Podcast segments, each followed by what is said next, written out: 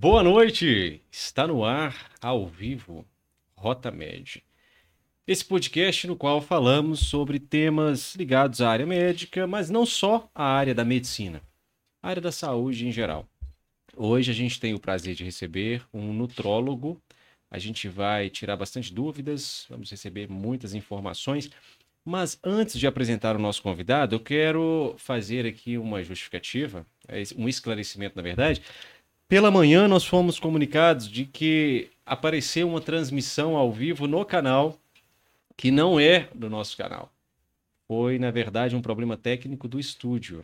É, a gente não está fazendo transmissões sobre noivas, dia da noiva, não. então foi isso, tá? Muita gente mandou mensagem, achou que o canal tivesse sido hackeado.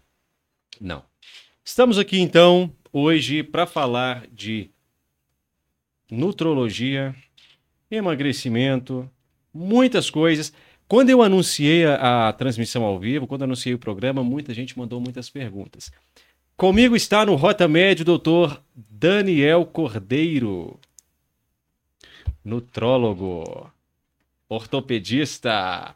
Vamos conhecer o homem de São Paulo e BH. É isso aí. Como é que tá, doutor? Muito bem, bem. É, muito obrigado aí pelo convite, né? É, estou aqui à disposição a responder todos vocês. É, tem muitas dúvidas, né, sobre todos os assuntos que a nutrologia pode é, oferecer é, para todos, né? Então, estou aqui à disposição e vamos juntos. Sou eu quem agradece por ter tão prontamente atendido ao nosso convite, tá? Veio de São Paulo, né? Diretamente para nos atender aqui. Doutor Daniel atende em BH e em São Paulo, como eu disse. Doutor, graduado em medicina pela Unimontes de Montes Claros, né? Exatamente. Universidade Pública de Montes Claros em 2009. Exatamente. Residência também em ortopedia. Ortopedia e traumatologia, medicina do esporte também, é, após essa residência, né? E aí foi que nasceu esse amor aí pela saúde, né? Porque a maioria dos pacientes que me procuravam no consultório, né, tinha algum problema de dor. Sim. Só que a maioria, mulheres também, associado a estilo de vida. Sim. Né? Então, é, obesidade, sobrepeso, sobrecarga das articulações, né? Então, está muito associado o quê? Assim, a qualidade da saúde. Então, o ortopedista, ele aprende o quê? A operar. Ele é mesmo especialista em cirurgia. A parte clínica da dor, ele apenas vai auxiliar na questão paliativa com medicações analgésicas, anti-inflamatórios, que no fundo não resolve o problema né, que o paciente precisa. E esse paciente fica dependendo das medicações analgésicas, anti-inflamatórios, que podem até ter consequências para a saúde. E foi a partir daí que eu descobri aí que eu teria que buscar muito mais profundo essa abordagem do meu paciente para que eu consiga ter resultado no tratamento dele e melhora da qualidade de vida e assim resolver a dor de fato. Certo. Então a escolha pela nutrologia ela se deu já na sua vivência prática. Né? Exatamente. Né? De, de, medicina ali.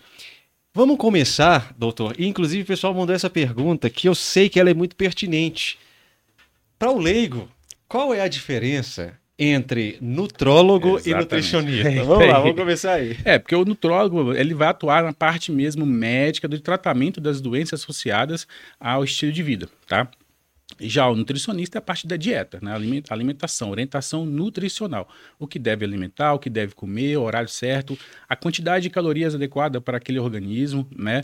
para aquele é, é, é, ser humano e para quais objetivos que é aquela dieta, né? Se é para emagrecimento, ganhar massa magra, quais é, é se é anti-inflamatória, se tem o seu paciente tem alguma doença inflamatória intestinal, a dieta é diferente, então tudo isso está associado ao, ao trabalho do nutricionista, que é um excelente trabalho também. O, o, o nutrólogo tem que estar associado ao nutricionista. É porque a dieta é importante, né? A alimentação é importante no todo o resultado, né? Mas o nutrólogo ele é, é muito mais abrangente, né? É um médico mesmo, só que atuando muito na área é, é, é biopsicossocial do paciente, tá? Então não é apenas cuidar no emagrecimento, né, da, da parte estética, é mesmo cuidar da saúde integral. Mas você tocou aí já no ponto que eu acredito que é o campeão de solicitações quando o paciente chega ao seu consultório, né? Que é o é, emagrecimento. Exatamente. Como que é o processo? Por que é tão difícil emagrecer, doutor? Exatamente. Então, é, igual você diz, né? O certo é falar é emagrecer, né? né perder peso. Porque o emagrecimento está associado assim a, a, a, capacidade de a gente conseguir modificar a composição corporal do paciente. Né? E a modificação dessa composição é o quê? Facilitar o ganho de massa magra pra, e perder o percentual de gordura. Porque a partir do momento que eu consigo fazer isso para o paciente, é muito mais fácil depois a manutenção do resultado. Tá? É, mas o emagrecimento é complexo porque envolve várias alterações do organismo. Tá? E não é só apenas a parte física, biológica do paciente, às vezes até a parte social, psicossocial. Então o médico tem que estar atento a isso. Então o médico tem que focar no paciente, né, focar na, na realidade de, de, vida do paciente para que consiga também atuar nessa parte para que solucione. Então o emagrecimento está muito na questão mental também. Né, que é, é, é sair de um estado é, cômodo por muitos anos, né, né de sedentarismo, é, alimentação, fast food, que é muito fácil, né?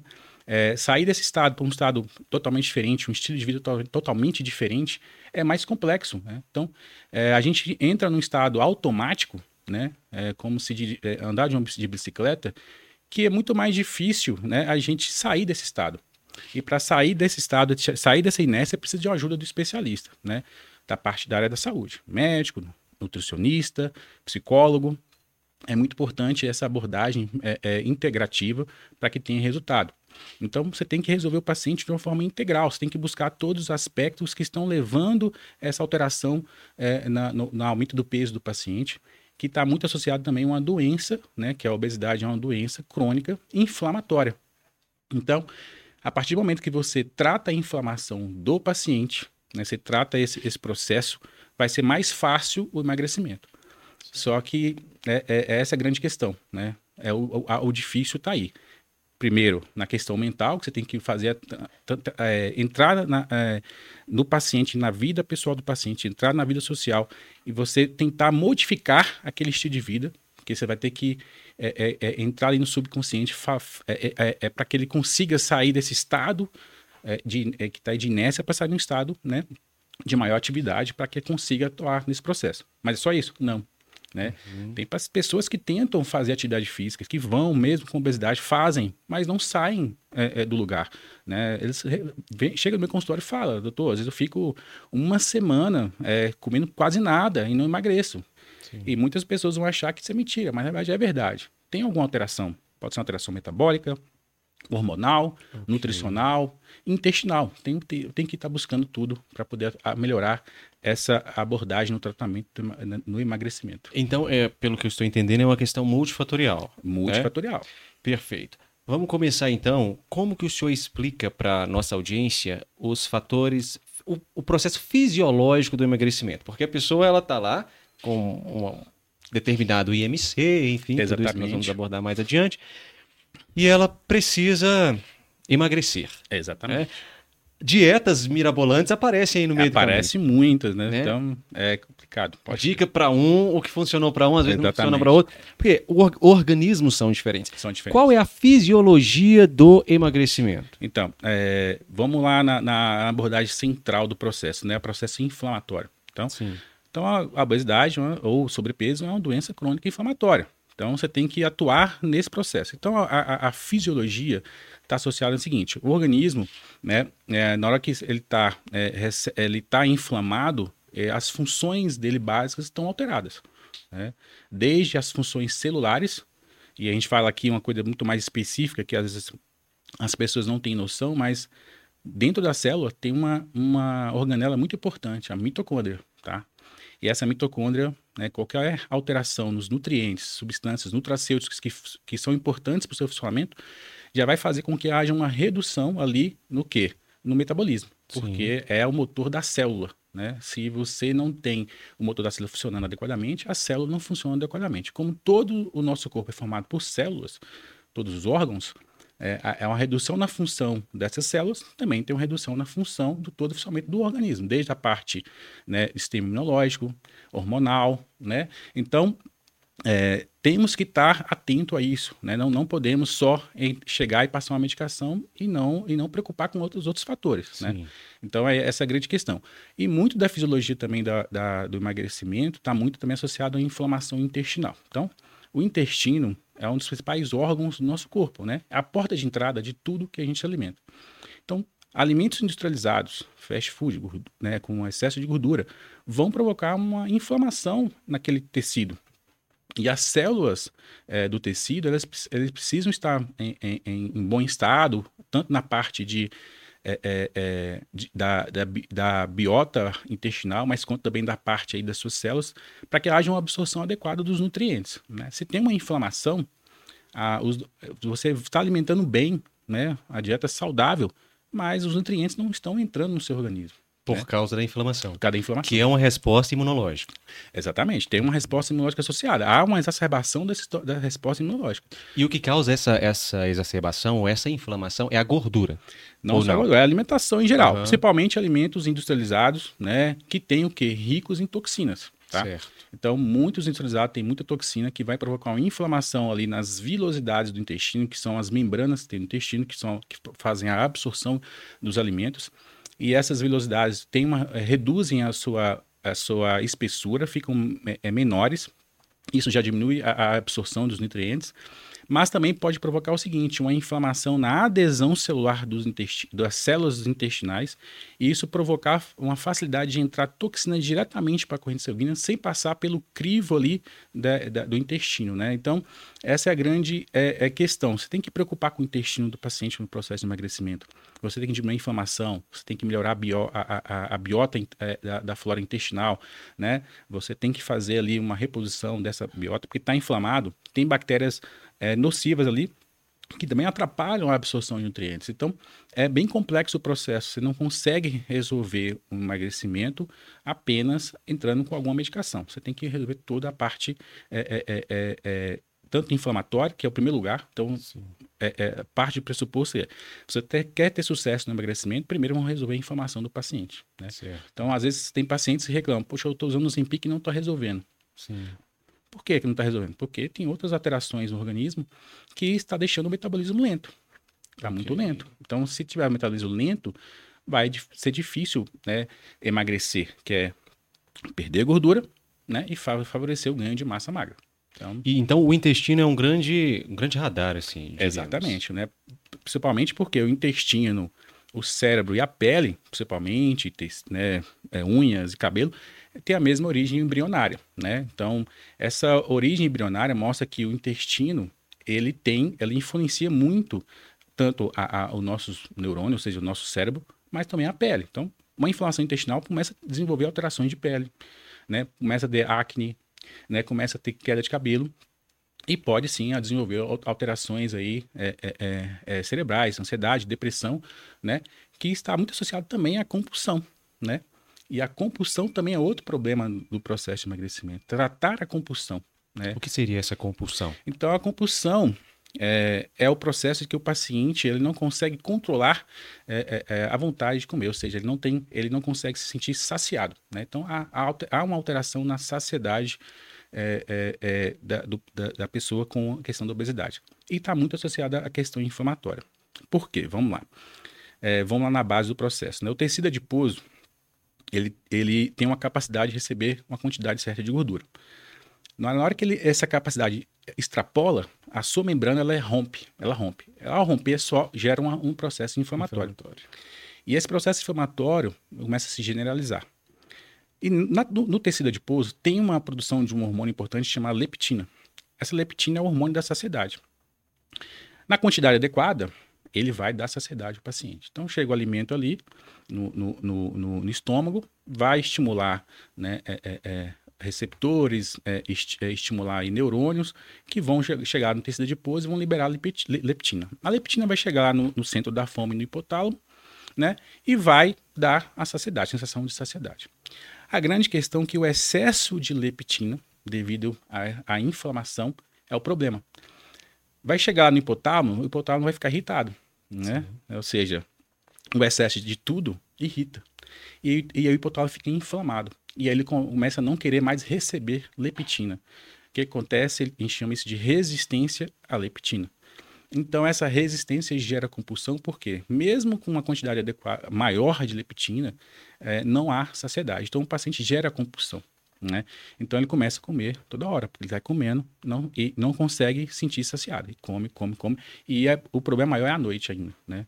Por quê? É, é, então, por que, que a noite acontece? Porque geralmente à noite as pessoas estão menos ocupadas. Né? Então, Sim. assim, estão em casa, às vezes não estão fazendo nada, tá Assistindo ansiosa, podcast. assistindo podcast, tá, mas tá ansiosa, preocupado com outro dia, né? E aí começa a comer. E, a- e, assim, e quando se- se come, com certeza, gera uma sensação de bem-estar, né? Sim. E o cérebro precisa disso, né? Principalmente quando o cérebro está inflamado, há uma alteração nos neurotransmissores, né? Principalmente aí dopamina e serotonina. Então há uma redução na formação desses neurotransmissores. O cérebro tem uma necessidade maior de se sentir bem-estar. Ele quer bem-estar, né? Então ele vai, ele, é algo, alguma coisa que precisa, que ele tem que ser é, é, oferecido para ele, para que ele aumente a produção um pouco ali de, principalmente dopamina, um pouco de serotonina, para dar um bem-estar.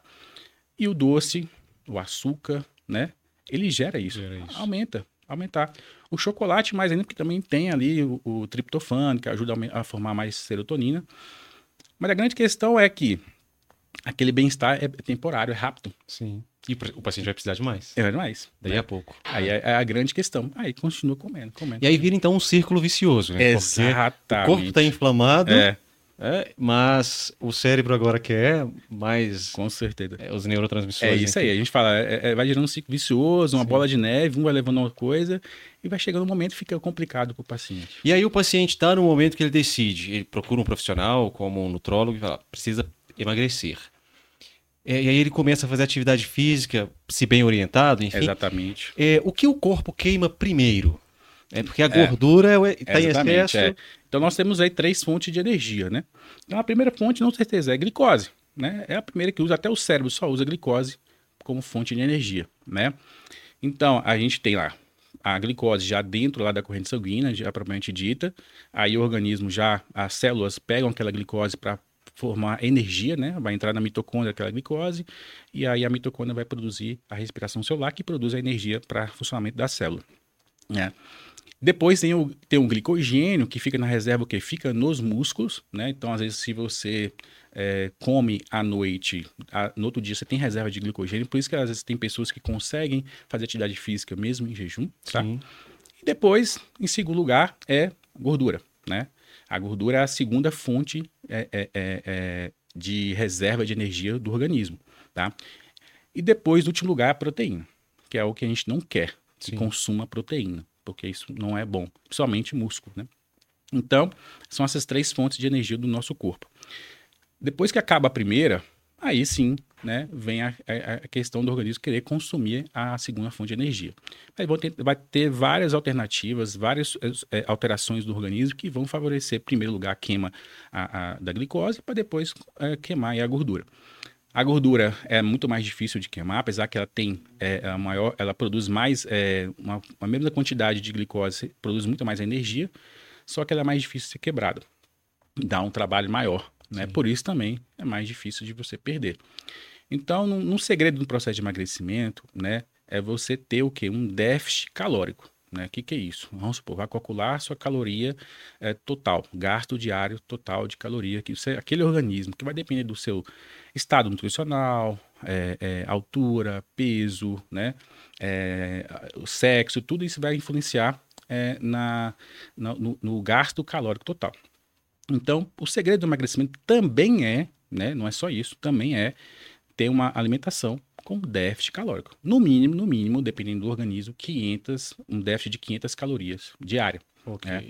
Então, é- é- essa dieta é importante muito mais por isso, claro, também por oferecer ao paciente nutri- nutrientes e, e- e alimentos que tenham um maior potencial nutricional, de vitaminas, que o organismo precisa. Sim. Né? Mas o grande segredo do emagrecimento também é o déficit calórico. Né? Quanto maior o déficit calórico, maior vai ser essa queima de gordura. É. E aí o trabalho do nutrólogo também é o quê?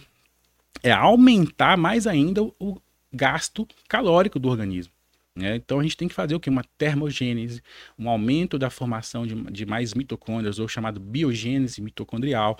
Né? Então a gente vai entrar com nutrientes, nutracêuticos, ômega 3 é um excelente deles, coenzima Q10 também é uma substância excelente que ajuda, a, a, além de ter ação antioxidante, né? vai ajudar muito aí na, na formação de energia e também na, no estímulo de formar mais mitocôndrias para as células. Quanto mais mitocôndria a célula tem, ela é mais metabólica, ela gasta mais energia.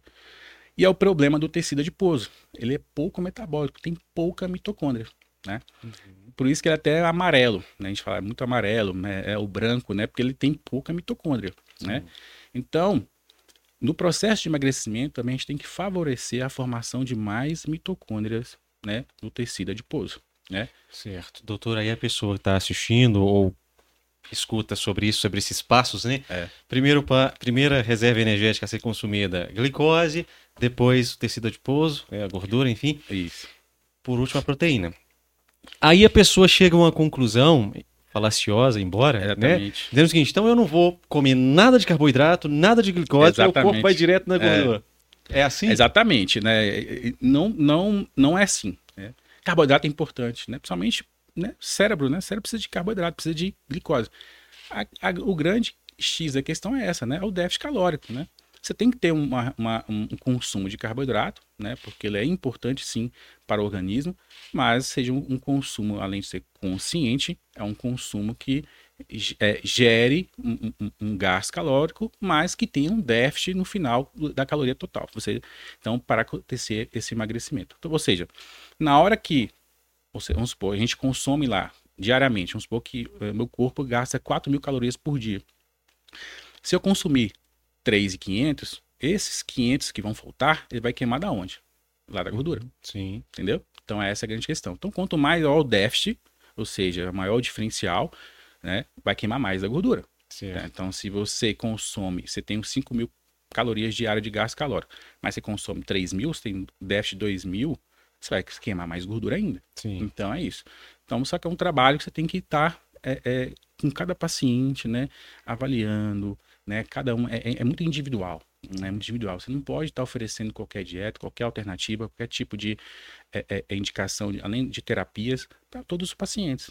E você está falando o tempo todo sobre gasto energético. Exatamente. Então, o segredo do emagrecimento está ali no gasto energético. A pessoa vai lá e fala assim: vou fazer então a lipo, lipoaspiração, é, lipoescultura. É, isso. É possível emagrecer sem atividade física? Ó, é muito difícil, né? Por quê? Vários motivos. Primeiro, se emagrecer, não vai ser sustentável, uhum. né? Pela grande questão, a perda de massa muscular. Então, o segredo do emagrecimento saudável, o pessoal, ah, o que é emagrecimento saudável? É perder gordura e ganhar massa muscular. Isso é emagrecimento saudável. Fala com o paciente o seguinte: ó, você não vai preocupar tanto com peso na balança. Você tem que preocupar com medidas. Você vai olhar para você, você vai perceber que sua medida está alterada, está diferente, está menor essa medida. Por que isso acontece? Porque o músculo ocupa menos espaço que gordura. Então, um quilo de músculo ocupa três vezes menos espaço, desculpa, espaço do que gordura. Então, se você substitui um quilo de gordura por um quilo de músculo, você está ganhando mais saúde, Sim. tá? E a medida está sendo tá diminuindo, tá? Além de esteticamente ser bem melhor, né? Você ter mais massa muscular. E é o segredo do tratamento, do emagrecimento saudável, mas o segredo também da manutenção do resultado. Sim. A partir do momento que o paciente emagrece, né, que é diferente de perder peso, ele consegue é, é, fazer esse emagrecimento de uma forma né, é, bem equilibrada, controlada, né, sem exageros, ele vai conseguir manter esse resultado depois. Isso que você está falando é, é importantíssimo, porque às vezes no processo de emagrecimento a pessoa ela sobe na balança, viu que perdeu peso, exatamente, ela acha ah, Tá bom. Nem sempre, então, né? Nem sempre, né? Porque às vezes ela pode Porque... ter perdido massa Exato, magra. Exatamente. Uhum. E se perder massa magra, aí já tem outra questão ainda. Toda vez que a gente perde aí massa magra, em torno, se a gente perder, tipo assim, em torno aí de 2, 3 quilos de massa magra, a gente reduz em torno de 10% do nosso metabolismo. Então, vai dificultar mais ainda. Ou seja, o paciente vai começar a perder, perder peso, que, ou seja, não é emagrecer, mas vai chegar um momento que vai estabilizar. Sim. E ele vai ficar assim, poxa, não consigo mais perder peso. Aí começa ela a tra trabalhar na mente, falar assim, poxa, então eu não sou capaz, eu nasci para ser é, é, gordinha, eu nasci para ser acima do peso, não consigo e vai desistir. Certo. Vai querer desistir porque acha que não consegue. Então a mente é muito forte nesse processo. Então, por isso que eu tenho que trabalhar muito com o paciente, falar assim, não preocupa com o peso na balança, preocupa com a medida, vai ter diferença. Você vai se sentir satisfeito, vai ficar mais saudável. Até porque quando você perde massa magra também, você vai sentir ainda mais uma, uma indisposição maior, né? Aí você não vai querer nem fazer mais atividade física. Sim. Né? Então, tudo afeta, né? Igual quem faz cirurgia bariátrica, por, por exemplo, perde muito peso rápido, perde muita massa magra, né? O metabolismo vai, sim, vai, vai ficar lento, vai lentificar, porque perdeu massa magra. E, o, e muitos pacientes que fazem bariátrica têm mesmo efeito rebote depois, ou seja, começa a ganhar peso até, até mais, duas vezes mais do que era antes. É mesmo? Exatamente, né? É porque não teve, além de não teve o quê? Uma mudança de estilo de vida, né? Ele perdeu muita massa muscular. Apesar, se o paciente faz a bariátrica, mas depois faz a atividade física adequada, faz um complemento adequado, tanto do médico, nutricionista, educador físico, ele vai conseguir depois manter, né? Sim. O problema do, do cirurgião, da, da, do paciente que fez bariátrica é muito da parte aí é, de vitaminas, minerais, né? Que a absorção é alterada. Fica reduzida. Sim. Né? Então tem que estar tá repondo isso sempre, suplementando para a vida inteira.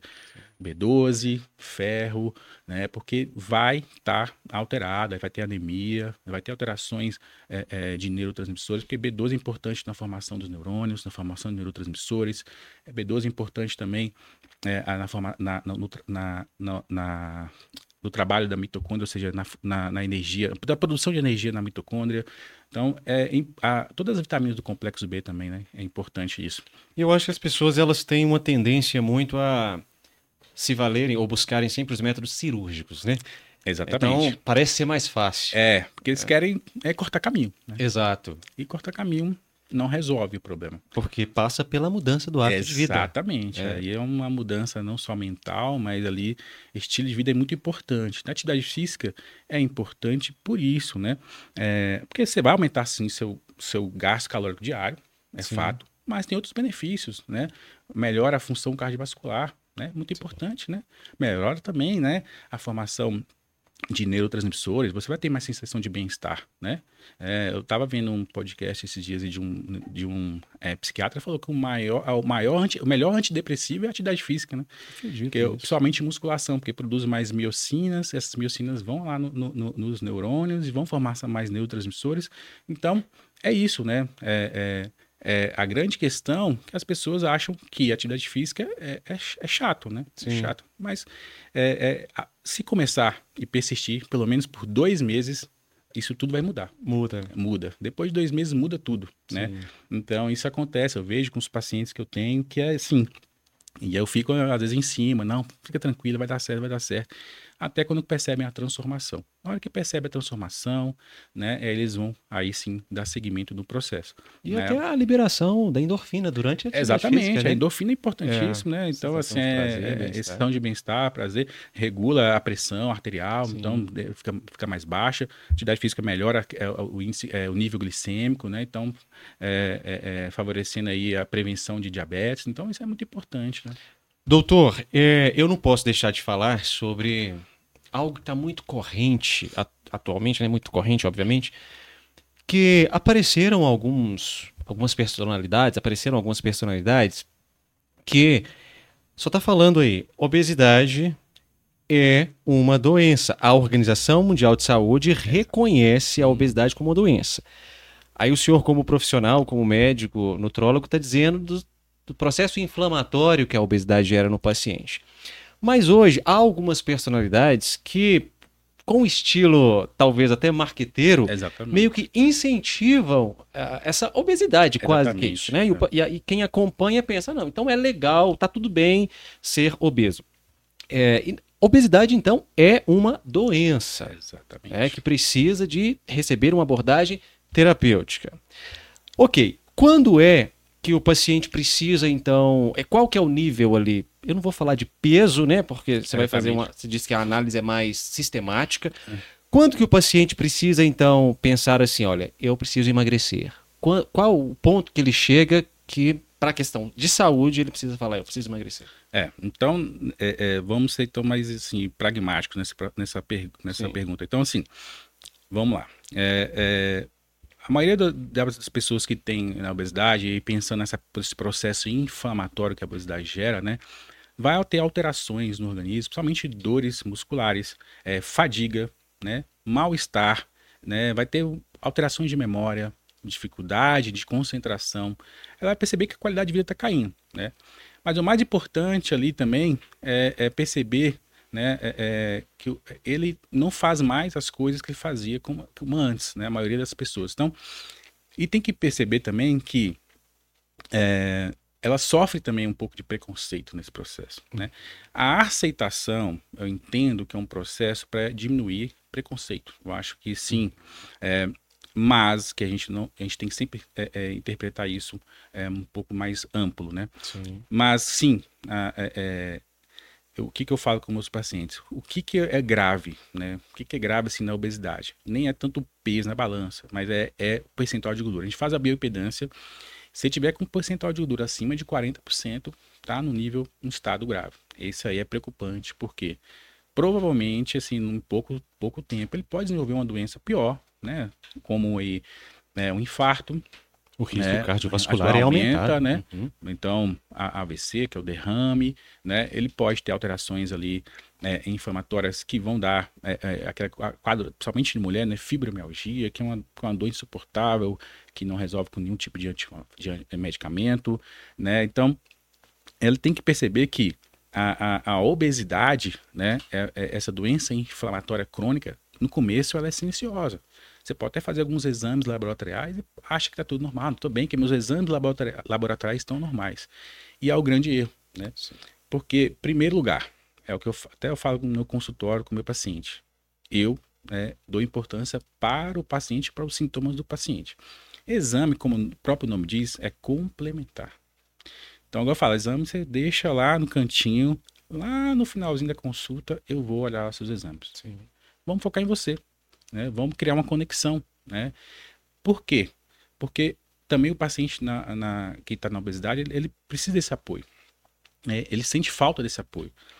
E a, maior, a maioria das vezes, o, que ela é, precisaria de um apoio familiar, ele não, tá, não tem. Não tem. Por quê? Porque as pessoas começam a achar que ela não quer fazer porque ela não consegue, porque ela é preguiçosa. Sim. E a verdade, às vezes, a maioria das vezes não é. Não é isso. Entendeu? Uhum. Então, essa é a grande questão. Então, eu tento o máximo possível na consulta gerar essa conexão com esse paciente. Ao conectar com ela, né, ela vai entender, né, que eu estou do lado dela. Eu estou ali para ajudá-la. Vou dar o apoio que for necessário, né? É, é, ter empatia, né? Ou seja, é se colocar no lugar dela, né? Então, isso é o, é o primordial do tratamento. E o paciente procura o médico muito por isso, porque às vezes não consegue esse apoio em outro lugar, Sim. né? E aí você tem que estar tá lá, disposto, tem que estar tá aberto, né? Então, eu tenho que é, é, é, estar no mesmo nível do paciente, tem que estar tá sempre lá junto com ele. E essa conexão é importante. E, em primeiro lugar, até falo com ela assim, ó, em primeiro lugar, você tem que é, se priorizar, né? Ou seja, como é que é? Se conectar com o seu eu. É se priorizar. Sim. A sua saúde em primeiro lugar. Se você tem filho, tem mãe, que é, é, eu até falo que o mineiro tem essa questão de querer agradar todo mundo, né? Sim. Então, assim, não, vou agradar meu, meu pai, minha, minha irmã, meu filho. No final, se sobrar um tempo, para mim, eu me, eu me priorizo. É. E é o grande erro, né? Sim, claro. E é um dos problemas até da questão de ansiedade, depressão, de autoaceitação, né? Essa questão de, de, da, da, da pessoa querer sempre cuidar das outras pessoas em detrimento dela. É, muitas vezes também porque não quer aceitar o estado que está, porque tem medo é, do todo de, dessa aceitação, né? Então a gente tem essa dificuldade de autocrítica, né? Como todo mundo, com certeza, e a gente não percebe que tem algum problema. Então é importante ali e aí tem que ter, uma, tem que ter um, um, um trato muito é, é, é, é fino nesse processo, porque assim tem pessoas que vão criticar, mas de uma certa forma, né, é, é, vai, atrapalhar o processo. Sim. E crítica, né, as pessoas acham que crítica é uma coisa ruim. Na verdade, se fizer uma crítica construtiva, aquela pessoa que tem um processo de obesidade e se ela não se cuidar, ela pode sim é, é, é, é levar a uma doença muito mais grave, né? e principalmente perder a vida, que é o bem mais precioso que Deus nos deu, né? Então, assim, a gente tem que entender, falar com ela, com aquele paciente seguinte, ó, vamos cuidar de você em primeiro lugar, depois vai, vai cuidar do seu, do seu pai, de sua mãe, do seu, seu, sua filha, até porque se você não tiver saúde, você não vai conseguir cuidar delas direito. Verdade. Então, você não vai ter todo o cuidado que, que elas merecem também. Sim. Então, vamos juntos, né? Eu tô aqui do seu lado. Então, essa é a grande questão. Obesidade, gosto é uma doença é, inflamatória, né, crônica, mas também é, a gente até fala, né? Assim, ela está muito associada à questão mental, social, psicológica. Então, é por isso que é complexa. Tem que conhecer o paciente como um todo, né? Tem, tem que E, e a obesidade também, ela tem um fator cultural, né, doutor? Exatamente. Você estava dizendo aí que tem a questão psicossocial, enfim. Brasil, por exemplo, todo lugar que a gente vai, todo happy hour que você faça, né, tá lá o, o churrasco, então quanto mais gordura É, tiver, melhor. Né? É. A cerveja que o pessoal que bebe, isso impacta diretamente na saúde desse paciente. Exatamente. Então, essa, essa questão da cultura é, é isso mesmo, né? A nossa cultura ocidental é, tem essa grande questão aí, né? É, tudo tem que ser maior, né? Uhum. Fast food, tudo é maior, é melhor, só que o maior é mais barato. É, então, assim, aí você já estimula a pessoa a consumir, né? E, está muito associado a isso mesmo, a, a estilo de vida, a cultura, a, a, a esse negócio do, do- do automático. As pessoas, as, as propagandas, né, colocam ali eh, na TV, hoje no- já no, no celular, no smartphone, no subconsciente da pessoa, que tem que consumir porque é legal, porque é cool, né? Ou seja, né, é legal para a sociedade, para ele, para estar junto com as pessoas. Então, to- se seus amigos consomem, é legal você consumir. E é, e é muito por isso mesmo. né? E é nós, nós, é, nosso organismo, né? A gente tem que falar um pouquinho aí de. Até o nome chama cronobiologia, Uhum. né? Que é o seguinte, né? Nosso organismo funciona muito mais de dia. Nosso, é, é diurno, né? E, no- e à noite não foi. é, é, é, nós não, não estamos preparados para comer à noite, né? Então, é, nós temos aí uma descendência dos, né, dos ah, Neandertais aí, que era de caverna, ou seja, só comia de dia e olhe lá, né? À noite descansava. Né? Quem sobreviveu? Quem tinha essa capacidade de ficar sem alimentar noite é, ou ficar mais tempo né, né, é, sem se alimentar. É o que a gente tem hoje. Então, o nosso organismo funciona assim.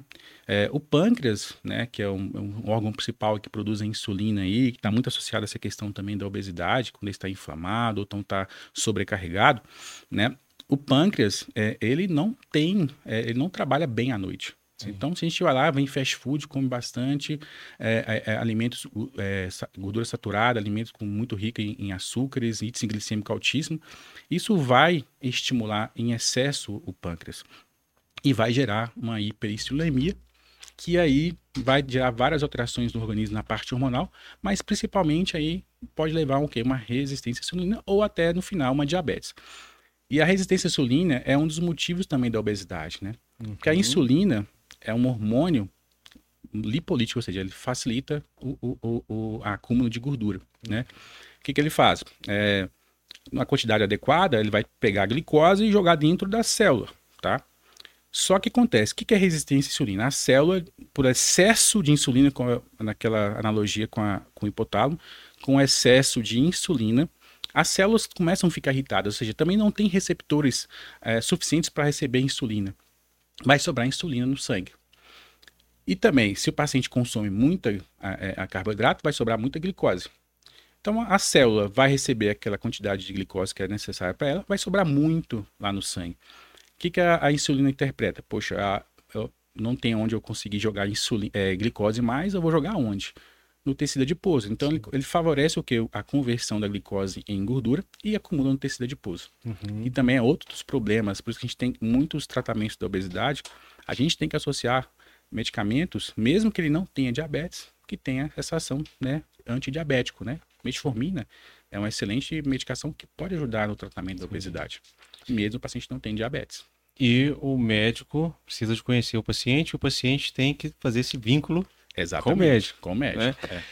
Doutor, nas aulas de pediatria eu me lembro que os professor- dos professores falando acerca do fenômeno da obesidade infantil. É, nós temos agora muitas crianças obesas também. É. É, aí passa também por essa questão cultural. Né? O É, Brasil, por ser um país muito desigual, muitas pessoas elas acham que assim que elas ascendem um pouco socialmente, né, Ah, nunca pude ter um biscoito recheado, agora meu filho vai ter. É. É, o meu sonho era ter um McDonald's, meu filho agora vai ter. E acaba que as crianças, desde cedo, elas já têm contato com esse ultraprocessado, com esses alimentos rico em- ricos em tudo isso que o senhor falou. Você atende também crianças? Como é que é essa vivência da, da criança no consultório? Procuram muito? Ó, ultimamente, assim, eu atendo, mas não é muito presente no meu consultório, tá? Uhum. É, porque tem muitos. É, é, uma- tem uma maior dificuldade do- dos pais acharem que aquela criança precise daquele tratamento. Que Que é acham que. fofinho, né? O menino, Exatamente. menino Bonitinho. gordinho é bonitinho. Uhum. Ah, é um, é um momento, quando ele ficar adolescente, ele vai emagrecer. É, Então, assim, e a maioria das vezes, quando a criança é obesa, os pais também estão. É, então, assim, o problema está lá dentro de casa, assim, tá? Então, a alimentação de casa é ruim, é, come mal, é, come muito mal à noite, mais ainda. Então, isso tudo está influenciando. É, é, e, e as crianças, né? O reflexo das crianças são os pais, né? Tipo assim, Sim.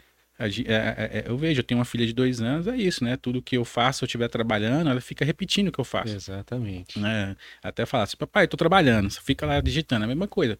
Exato. Então, assim, se eu, se eu me alimento mal em casa, meu filho vai alimentar mal. Sim. né?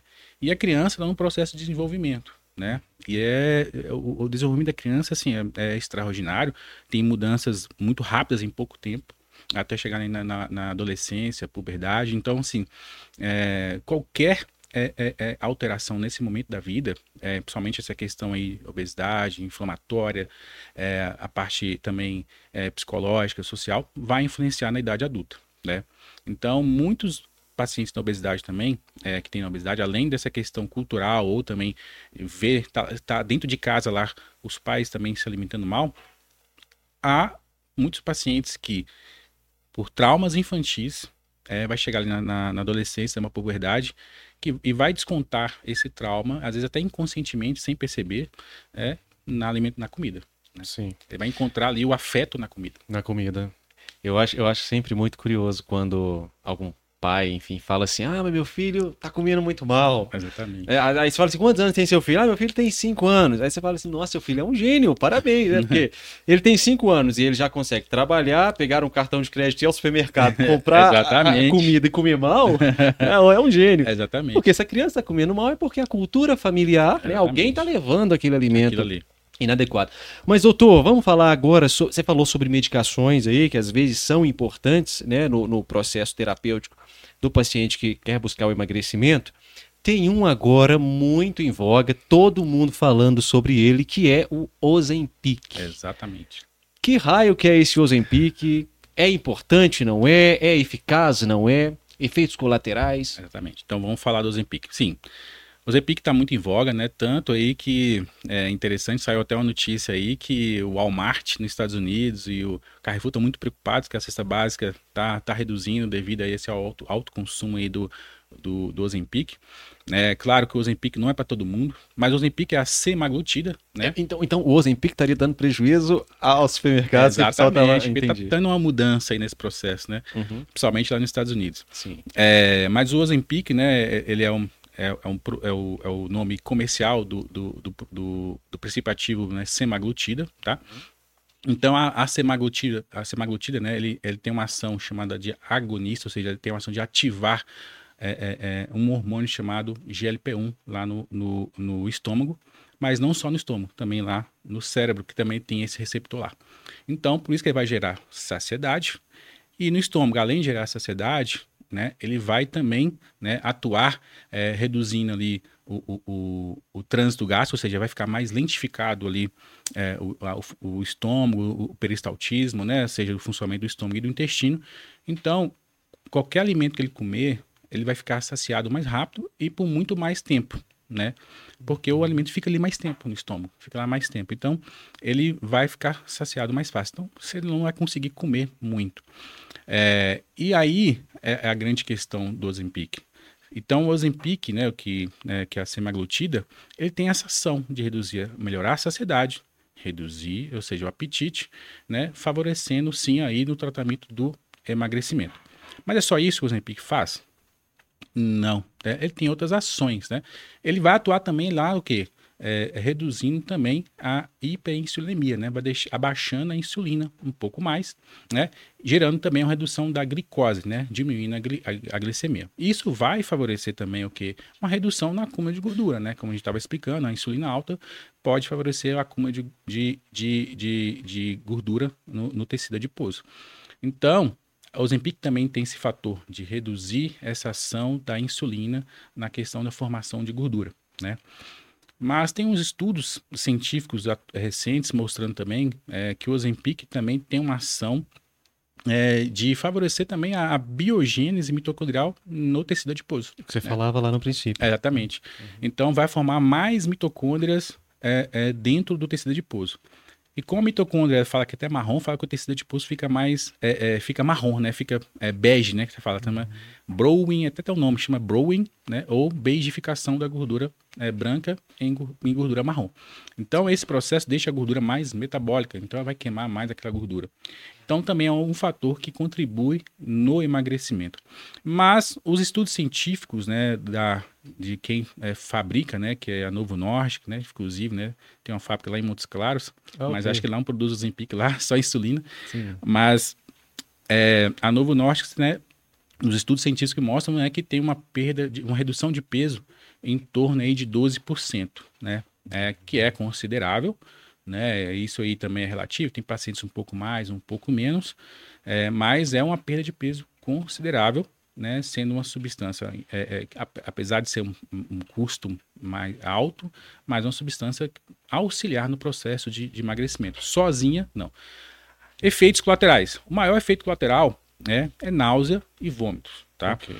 É, é muito menos do que a medicação anterior que se usava, né? Que é a saxina ou liraglutida né? Mas tem ainda um quadro de náusea e vômitos. E alguns outros pacientes relatam é, ou é, é, é, uma alteração no hábito intestinal, ou seja, ou uma prisão, uma, uma, uma redução ali é, no período intestinal. O que acontece? Vai deixar o intestino mais preso ou às vezes até mais solto, é, com diarreia. Vai depender de cada paciente. E esse, esse também efeito colateral é mais no início do, do processo de tratamento, né? E também depende da dosagem que você vai usar naquele paciente. Então, é, depende de cada paciente, cada caso, então você tem que estar sempre individualizando. É muito importante aí no, nessa questão do uso Ozempic. E ele, salvo engano, é uma caneta. É uma, é uma, uma caneta, caneta né? né? Essa caneta aí, ela né, tem umas dosagens, né? Geralmente, a que é vendida aqui no Brasil tem de 0,25, 0,5 e 1 miligrama. Né? 1 miligrama é, é uma, uma dosagem maior, então vai ter com certeza uma perda de peso maior mas aí já foi a, a, autorizada pela Anvisa ao IGOV, que é a mesma coisa, que é a mesma semaglutida, só com uma dose maior, que é 2,4 miligramas, que aí sim é, é, é autorizada até para obesidade, ou seja, uma dosagem maior ainda, né? Entendi. Então, em vez de ser de 1 miligrama para 2,4 miligramas. Então, mostra sim, né, que tem benefício no emagrecimento, uhum. né? Igual eu falei, sozinho é complicado, porque se perder massa magra rápido também vai dificultar o emagrecimento depois, né? Vai estabilizar essa perda de peso. Então, por isso que não podemos só usar o Zempic no tratamento. Né? Tem que ser um mix de, de, de, é, é, de fatores, a gente tem que ter um mix de terapias. Eu gosto muito de trabalhar de, é, de, com fitoterápicos, nutracêuticos, né, como diz o ômega 3. Sim. Substâncias que vão diminuir a inflamação corporal. É, muitos são é, fitoterápicos e ajuda muito nesse processo de emagrecimento. E ele é, Injetar, é injetável, né? Porque é, uma, é injetável. caneta. É todos os dias, uma vez por semana? Então, aí é o seguinte, é, uhum. ele foi criado, Sim. ou seja, lá na, na, na bula foi criado para usar uma vez por semana. Tanto que quando você compra ela, só vem quatro agulhinhas, uma agulha bem pequenininha, você aplica no subcutâneo, geralmente é barriga, onde tiver, pode ser qualquer lugar que tem pouco de subcutâneo. O próprio paciente aplica. O próprio paciente aplica, né? É, só que tem estudos científicos mostrando dois usos para o emagrecimento. Aí a gente fala até uso off-label, ou seja, não está na bula. Sim. Mas por experiências é, dos estudos científicos, experiências práticas, mostram que tem um resultado até superior do que é usado semanal, que é o uso diário. Só que esse uso diário você vai usar com doses mais baixas, né? E não faz o, usando pelo a miligramagem, mas sim pelo clique, que é o barulho da canetinha, tá? Okay. Então a gente vai começar sempre com a dosagem com cliques mais baixos e vai aumentando semanalmente em torno de 3 cliques por semana, né? Isso vai gerar menos desconforto, né? Porque vai ter uma dose baixa. E nesse estudo mostra, né, comparando quem usa o, o, o Ozempic com 1 miligrama semanalmente e o que usa por cliques diários, né, mostra que há uma perda de peso é, maior em menos tempo. Uhum. Quem usa em, em, é, esse tratamento Ozempic com é, o, o clique diário, né, e fora que a manutenção após, quando você acaba o Ozempic, né, a taxa de. É, o efeito, que é aquele efeito rebote, que a pessoa fala assim, ah, agora voltou tudo de novo. Uhum. Há, há uma, uma, menor taxa de efeito rebote quando você usa também desse, com a medicação de uso diário. Você já deu uma pincelada aí sobre o preço, né? É. Que é um, um ponto que o é preço é, é caro. É, caro. Nós estamos falando de quanto, mais ou menos? Assim, uma então, caneta. É, em torno, em média, que no Brasil tem lugares menos, mas geralmente entre 900 a 1.200 reais, tá? Então, é, esse é o preço, é um custo alto. É, dependendo de uma do, caneta. De uma caneta, é. e dependendo do paciente, a obesidade é um pouco maior, vai precisar de muito mais do que uma, né? provavelmente entre duas a quatro canetas, é, até a gente atingir o objetivo que a gente quer, e depois a gente vai fazendo uma manutenção, né? Sim. Mas é, é um custo muito alto mesmo, né? Então, então ainda não está na rede pública, né? Não está, tá. infelizmente. Tá. Uhum. Deveria estar, tá, mas. Ok. Quem sabe um dia, né? É, exatamente. Pessoal, olha, eu tô vendo que vocês já mandaram perguntas, doutor, o pessoal tá gostando muito. Que bom. Tem gente já querendo saber se você atende pela Unimed. Depois ele deixa as é. redes sociais aí, tá? Vocês veem lá. Exatamente. É. é. Pode continuar mandando suas perguntas, tá? Vou abrir agora para algumas perguntas que chegaram aqui pela caixinha, doutor Daniel. Certo. Pessoal, é o Dr. Daniel Cordeiro. Você está vendo que ele não só responde de forma superficial, né? Tem todo o embasamento teórico, científico aí por trás. Isso é muito importante, porque a medicina tem que ser tratada com essa seriedade, né, doutor? É. É, cadê? Eu tinha mandado umas perguntas para vocês aí antes. Onde foi que eu mandei? Deixa eu ver se é essa aqui, da, da própria caixinha de perguntas. Será que eu selecionei aqui? O pessoal mandou no meu Instagram. Deixa eu ir direto então pro meu Instagram aqui, doutor. O seu é qual? É arroba? É arroba DR Daniel Cordeiro. DR Daniel Cordeiro. Deixa eu ver aqui. Aqui eu já consigo. Uma menina mandou um interessante aqui também, que eu já tinha visto mais cedo, que é sobre a síndrome do ovário policístico. Aí ela fez uma pergunta aqui bem, bem interessante. Deixa eu achar aqui. Uh, vocês me ajudam aí, tá? Também. A, a menina de família. o arroba dela, a menina bom, de família. É. Ela diz: qual é a melhor dieta para um paciente que tenha síndrome do ovário policístico? Exatamente. Então, é, vamos contextualizar. Então, a síndrome do ovário policístico, como o nome diz, né, é uma síndrome associada a uma, a mulher que tenha ovários policísticos, tá? Porque também existe pacientes que têm ovários policísticos, mas não têm a síndrome. Então, o que, que consiste a síndrome? A síndrome é uma alteração a, a metabólica hormonal né, da paciente né, que tenha síndrome ovários policísticos, tá? Então, está muito associado que é uma resistência à insulina, aumento de androgênios, né, ou seja, há uma elevação exacerbada de, de, de testosterona né, nessa paciente, uma irregularidade menstrual, né, então às vezes tem meses que sangra bastante, outros sangra menos, tá, na questão da menstruação, né? E a, a, paciente tem um aumento do peso e também a questão do, do a gente chama de hirsutismo, né? Ou seja, ela começa a ter desenvolvimento de pelos em áreas que não deveria estar acontecendo devido a esse aumento desses androgênios, né? né que acontece. E tem um aumento de peso muito devido, claro, à resistência insulínica, né? E aí tem é, é, vários estudos mostrando que 50% das mulheres que têm obesidade vão ter síndrome dos ovários policísticos. Ou seja, está tudo associado. E aí Ou vai ter dificuldade em engravidar. Exatamente. Então, tanto que pacientes que têm é, síndrome dos ovários policísticos, que têm é, obesidade ou sobrepeso, na hora que perdem por 5 a 10% do sua, da sua composição corporal, ou seja, do seu peso corporal, elas conseguem até engravidar. Né? Porque reduz o quê? Um processo inflamatório que está ali. Né? Então, nada mais é o quê? Uma dieta anti-inflamatória. Evitar é, alimentos, carboidratos com é rico, né, é, é rico em índice glicêmico, né? Então esses carboidratos aí, a gente fala até de industrializados ou até doces, né? Isso pode sim aumentar muito rápido o índice glicêmico no, na corrente sanguínea. Agora carboidratos, tipo é, é, é de, de, de, verduras, né? ou, ou, ou, ou, vamos supor lá, é, uma cenoura, carboidrato do, do da, da, da, beterraba, carboidrato do, do da mandioca, são carboidratos que elevam pouco, tem pouco índice glicêmico, né? Então, você tem que trocar é, é, o carboidrato por esse tipo de carboidrato. Um carboidrato também ali, um pão integral, que tem um baixo, um menor índice glicêmico também, ajudaria nessa dieta. Né? Além do mais, né, evitar, sim, né, é, é, alimentos ricos em gorduras saturadas.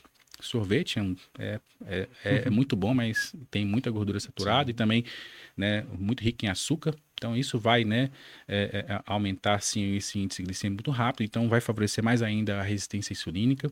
Né? É, evi é, evitar produtos industrializados também ajuda a aumentar ainda mais o processo inflamatório, então também é um, um grande, a grande questão. E aí, né, preferir frutas, né, verduras, saladas é, e proteínas magras, né, frango, peixe uma carne, é, é, uma carne de, de, de, gado mais magra também, tá? Então, isso, essa é a grande questão aí na dieta, né? Então, você tem que fazer uma dieta é, anti-inflamatória, que é essa dieta que não tem gorduras saturadas, não tem carboidrato, né, que aumenta muito o índice glicêmico, né? Então, é, o carboidrato que tem mais glúten, ou seja, do trigo, vai ser mais inflamatório. Então, nesse momento, é importante evitar, não precisa tirar totalmente, mas reduzir, né? É, para reduzir mais essa inflamação. Certo, ótimo. Doutor, tem outra aqui, você falou brevemente sobre termogênicos. Aí o rapaz, que é o Arthur, o Arthur ele pergunta: termogênico ajuda a emagrecer? E aí eu te peço, é, define o que é termogênico. Exatamente. E você é. antecipou. Porque tem muita mas... essa questão, é importante é, é definir. Uhum. Tem muitas pessoas que acham que termogênico é a mesma coisa que pré-treino. É uhum. diferente, tá? Porque o termogênico, como o nome diz, é aumentar a termogênese corporal. Que é importante sim no emagrecimento, né? De certa forma, na hora que você estimula a termogênese, aumentar a temperatura corporal, você está aumentando também seu gasto calórico. Né? Então, isso vai favorecer no emagrecimento, principalmente se você estiver fazendo uma dieta com déficit calórico. Então, vai ajudar muito. É, então, eu faço muito uso nos, nas pacientes emagrecimento, nos pacientes é, de termogênicos. Muitos são, maioria, né, fitoterápicos, é, substâncias naturais, até ó, é, eu gosto bastante, né? Tem é, é, é epigalocatequina, que é derivado do chá verde, ajuda muito a aumentar a temperatura corporal. E tem uma ação diurética também muito legal, né? Então reduz esse processo, um pouco do processo inflamatório. Tem um chama, chama rodiola, é excelente termogênico. É, então são substâncias né, nutracêuticas que ajudam nesse processo de aumentar a temperatura corporal, que é o quê? Naquela questão que eu falei da mitocôndria, né? Sim. Você vai estimular o trabalho melhor da mitocôndria, né? Então alimentos também que tenham ricos em é, é, vitaminas do complexo B, vitamina C, vitamina D, vitamina A e E, vão ajudar também nesse processo de termogênese, né? A cafeína também é um excelente termogênico, tem ação diurética muito legal. Claro que em excesso pode ser prejudicial. Então, tudo é isso. Perfeito. A Rafa, ela traz um tema aqui que é também né, nesse processo de emagrecimento, Exatamente, enfim, as pessoas, vez ou outra, aparecem uns milagrosos aí, né? É. Ah, descobrir o milagre para emagrecer há um tempo, não sei se está em voga ainda, mas o pessoal falou muito sobre jejum intermitente. Exatamente. O que é o jejum intermitente? Até que ponto é positivo, negativo? Exatamente. Então, vamos lá. Jejum intermitente, sim, é uma estratégia muito interessante, não só no emagrecimento, mas até para todas as pessoas. Claro que vai depender de cada um. Se a paciente for diabética, não vai servir, porque não pode ficar muito tempo sem se alimentar, mas é, o jejum intermitente consiste em o quê? Você, no período de 24 horas, né, se alimentar em, em no, no, máximo aí, é, em, entre 8 e 10 horas por dia, nos outros dias ficar em jejum. Né? Então, em média, né, é, o ideal, aí a gente vê naquela questão da cronobiologia, né, é, é, é se alimentar pela manhã, 7, 8 horas da manhã, e no final é, é comer no máximo até as 18 horas que é até aquela dieta da, dos nossos antigos né, avós, né, São Rural, que geralmente dormia cedo, dormia cedo uhum. comia no máximo 18 horas. Sim. Né? Então, esse jejum prolongado de 12 a 16 horas é importante sim, não só no emagrecimento, porque sim, o jejum intermitente estimula também a termogênese, então é um dos, da, das, das estratégias que aumenta a termogênese, né? Mas o jejum intermitente é importante muito também na renovação celular. O que, que ele faz? O que, que é isso? Ele, ele, vai fazer uma faxina das células mortas, células antigas, células tão velhas, células que estão defeituosas no corpo, né? Porque é, foi até um, o, o, prêmio, o prêmio de é, acho que foi de medicina, medicina não, é, acho que foi medicina, que foi de um, de um, japonês, em 2016, ele que descobriu isso, que o jejum intermitente fazia, estimulava a autofagia. O que, que é isso? É, o, é a própria célula se consumia, se é, morrer ali dentro, ou seja, o corpo consumia aquela célula. Fazer uma apoptose, uma morte celular programada, né, principalmente das células que estão defeituosas, que estão, foram afetadas por, é, é, alimentação, oxidantes, radicais livres, e vão consumir aquela célula. Então, se fazer essa renovação celular, vai trazer mais saúde. E aí mostra que também pode aumentar a longevidade. Mas o emagrecimento é importante, sim, pelo fato, porque reduz, é, é, é, é controla os índices glicêmicos. Então, você vai ter uma, um índice glicêmico mais baixo, vai ter uma insulina mais baixa, você vai conseguir também é, é, diminuir o acúmulo de gordura. Como aumenta a termogênese também, aumenta o gasto calórico diário. Né? Então, o jejum intermitente é, é uma excelente estratégia, não vai ser para todo mundo, né? É, é, é, é precisa ser bem é, é, trabalhado esse processo, tanto a parte mental, né? geralmente é um paciente um pouco mais na frente no tratamento, né? E existe estratégia de, às vezes, uma vez na semana ficar até 24 horas. Né? Só que, assim, não é simples isso.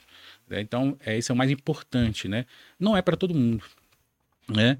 É, é uma excelente estratégia, mas tem que ser muito estudada, trabalhada junto com o seu médico ou o profissional que acompanha na, na área da saúde, o nutricionista, para saber indicar a hora certa, na hora correta, para que não tenha problemas, né? Porque isso também é, é, é se diz, né? Eu, eu, eu falo, né? A, é, paciente que faz uma dieta assim com pouco carboidrato vai ficar irritada, né? Então, Sim. assim, pouco carboidrato irrita. Então, assim, tem que ter uma, muito cuidado. Mas é uma excelente estratégia, sim, que reduz sim, é, é, peso, controla a glicemia, pode ajudar até na questão da diabetes, né, controle do nível pressórico, pressão, tem uma ação de diminuir pressão também, é, e a, a ajuda na saúde em geral. Perfeito. Mas não faça sem antes ter ido ao nutrólogo, né? tem, tem que ter... Perfeito. Doutor, olha só, eu fui lá no seu Instagram e eu peguei alguma, alguns temas que você aborda lá. Uhum. Um deles, você fez uma postagem dizendo o seguinte, é, e pouca gente sabe que a mulher também produz testosterona. Né? Exatamente. Né? Em quantidades muito menores que do homem, mas produz. Efeitos positivos da testosterona na mulher. Quais os efeitos positivos Ótimo. da testosterona na é, mulher? Então, vamos lá. É importante isso, falar isso mesmo. Primeiro, né, desmistificar isso, porque testosterona não é hormônio masculino. Né? Não existe isso homem e mulher produzem testosterona. E elas são é, muito importantes tanto no homem quanto na mulher. Como você disse mesmo, né? os níveis de testosterona no homem são 10 vezes maiores do que na mulher na corrente sanguínea. Mas o nível de testosterona na mulher ela é até maior do que o nível de estradiol, que é o hormônio considerado feminino, né? Que também não é feminino, porque o homem também produz. E é muito importante, tá? Estradiol é um excelente hormônio, importante tanto para homem quanto para mulher, tá? Mas a testosterona é importante sim, né, na mulher, em vários fatores. A testosterona também ajuda a regular a taxa metabólica. É, quem tem um nível de testosterona mais alto vai sim ter um metabolismo melhor, vai ter um metabolismo mais rápido, né? Então vai queimar mais gordura. Por quê? Também porque tem maior facilidade de ganhar massa magra. Porque também tem maior facilidade de queimar gordura, né? Então tem é, o efeito benéfico é só isso? Não. Atua também na melhora da disposição. Tem mais energia, ajuda muito no, no, na, na, questão da memória, raciocínio, né? É, aumenta muito, a, a, mulher que tem uma, uma textura mais alta tem uma maior produtividade, porque ela consegue fazer mais coisas, porque tem mais energia, né? Então, isso no homem também acontece, tá? Mas a testosterona tem outros benefícios, sim, porque também regula, se estiver muito baixo, a questão da libido, né? A, a libido da mulher, tanto do homem também, é muito importante, né? É, então, a libido, é, é, é, é se tiver com a testosterona baixa ou tiver alguma desregulação hormonal entre estradiol, testosterona ou uma proteína chamada SHBG, com uma proteína ligadora de hormônios sexuais, se tiver muito elevada na mulher, ela vai afetar a libido dela, né? Ela vai ter uma testo livre mais baixa, que é, que é o mais importante falar, né? Que é a testosterona livre, que é a, a testosterona atuante, ou seja, ativa. Então ela vai ter uma testosterona livre mais baixa, ela vai ter, com certeza, maior dificuldade de, de ganhar massa magra, vai ter maior dificuldade também para perder peso. Então, a testosterona é importantíssima nesse processo. Então, e fora que quem tem uma, uma, uma um tecido adiposo maior, uma parte dessa testosterona vai ser convertida né, por uma enzima chamada aromatase, que é rica, tem, é bem rica no tecido adiposo, em estradiol. isso tanto no homem quanto na mulher. Então, isso vai fazer cair o nível de, de testosterona também. Então, é, testosterona é importante, né? Homem e mulher, não tem como falar que não é. é e quando está com a testosterona baixa, na mulher principalmente, tem que repor. Nem que seja por um período curto, até ela regular seu organismo, melhorar a inflamação, fazer com que ela né, tenha é, é, uma regulação e a produção já normalizada da testosterona, mas dependendo do quadro da obesidade, do metabolismo, da baixa disposição, e se estiver muito baixo, talvez tenha que repor. Então, é, cada caso é um caso, mas é, tem estratégias que é necessário repor. Ela não vai ficar falando assim, não, doutor? Não, a dose é baixa, né? Porque a mulher produz por dia 1,2 a 1,5 é, miligramas de testosterona diariamente, o homem produz em torno de 7,5 a 10 miligramas por dia, né? É, é, é, nesse processo. Então, você vai basear nessa produção diária, você vai colocar uma dose, é, é, principalmente aí se for um gel de testosterona, uma dose de mais ou menos um miligrama diário, né? Para que seja fisiológico. Né? Ok. É, isso é importante, né? Uhum. Não, não pode ser em excesso. Né? Tem que ser fisiológico para manter as funções básicas do organismo com metabolismo melhor, para que ela consiga, sim, sair desse processo também né, e, e conseguir fazer o emagrecimento, né? Sim. Porque muitas vezes é isso, né? Tá com testa baixa, não tem energia, não tem disposição, não vai conseguir fazer atividade física. E, e, novamente, isso tem que ser prescrito e acompanhado por um Exatamente, profissional especializado. Exato, não tem como fazer, porque assim, se fazer a dosagem errada. Aí fala assim. exatamente. pode cair cabelo, né, pode dar acne, né? Então, alteração de clitóris. Então, assim, tem que tomar cuidado. Sim. Mas fazendo de uma forma. É, é, é, como a gente fala de parcimônia, equilibrada, inteligente, né? Que a gente fala, né? Uhum. É, benefícios são surpreendentes, né? Não tem, é, é, não tem nem como falar. Já que a gente está falando de hormônios, é, como o paciente sabe, como saber que ele está com a baixa hormonal? Exatamente. Então, sim, é, é pelos sintomas mesmo, né? Assim, vamos lá. É, nos casos, a gente pode falar muito, sim, do hormônio testosterona, porque a testosterona ela tem duas ações. 70% dela é ação androgênica. O que é ação androgênica? É ação é, da disposição, da energia, da força, né? É, aquela, do vigor, né, que a gente fala. Do vigor, né? Então, essa é a ação da testosterona, 70% dela. 30% dela, ela tem uma ação mais é, facilidade do ganho de massa magra, na questão também da, do aumento do, do metabolismo e, e facilitar na queima de gordura, né, a lipólise. Então, então a gente tem que ver, poxa, tá com baixa disposição. É, a, a, parte androgênica também é a questão do desejo sexual. Você está com baixa disposição, baixo desejo sexual. É claro que também tem que analisar cada caso, né? Mulher, principalmente, ela, ela é muito mais multifatorial do que o homem em relação à libido. Então, mas sim, é, baixa libido, baixa disposição, baixa energia, né? Tá com dificuldade de memória, né? Não tá, não tem disposição, irritabilidade, né? A gente já percebe assim, tem alguma coisa aí. Sim. Ou é tá baixo ou tá desregulado os hormônios dela, okay. né? E aí os hormônios gerais, você tá falando, é não geral. só É, principalmente assim, quais são os hormônios sexuais? Sim. Estradiol, testosterona, né, e progesterona, né? É, então é importante saber, porque às vezes, né, igual o homem, poxa, ele tem às vezes um nível de, de testosterona muito bom, 800, mas o estradiol dele está muito alto.